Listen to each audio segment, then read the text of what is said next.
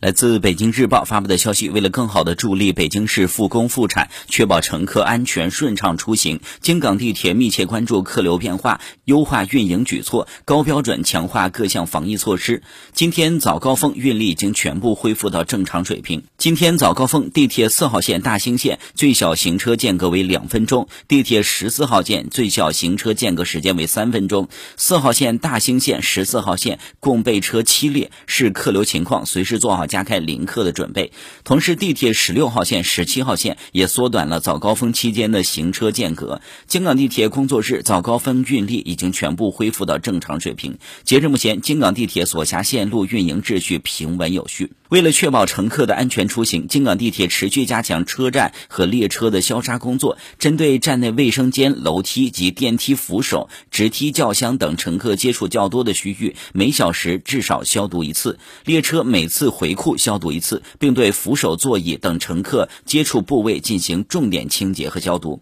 员工上岗前进行体温检测，佩戴 N95 口罩和手套，做好个人防护措施。地铁提示。乘坐地铁出行时，请做好个人防护措施，全程正确佩戴口罩。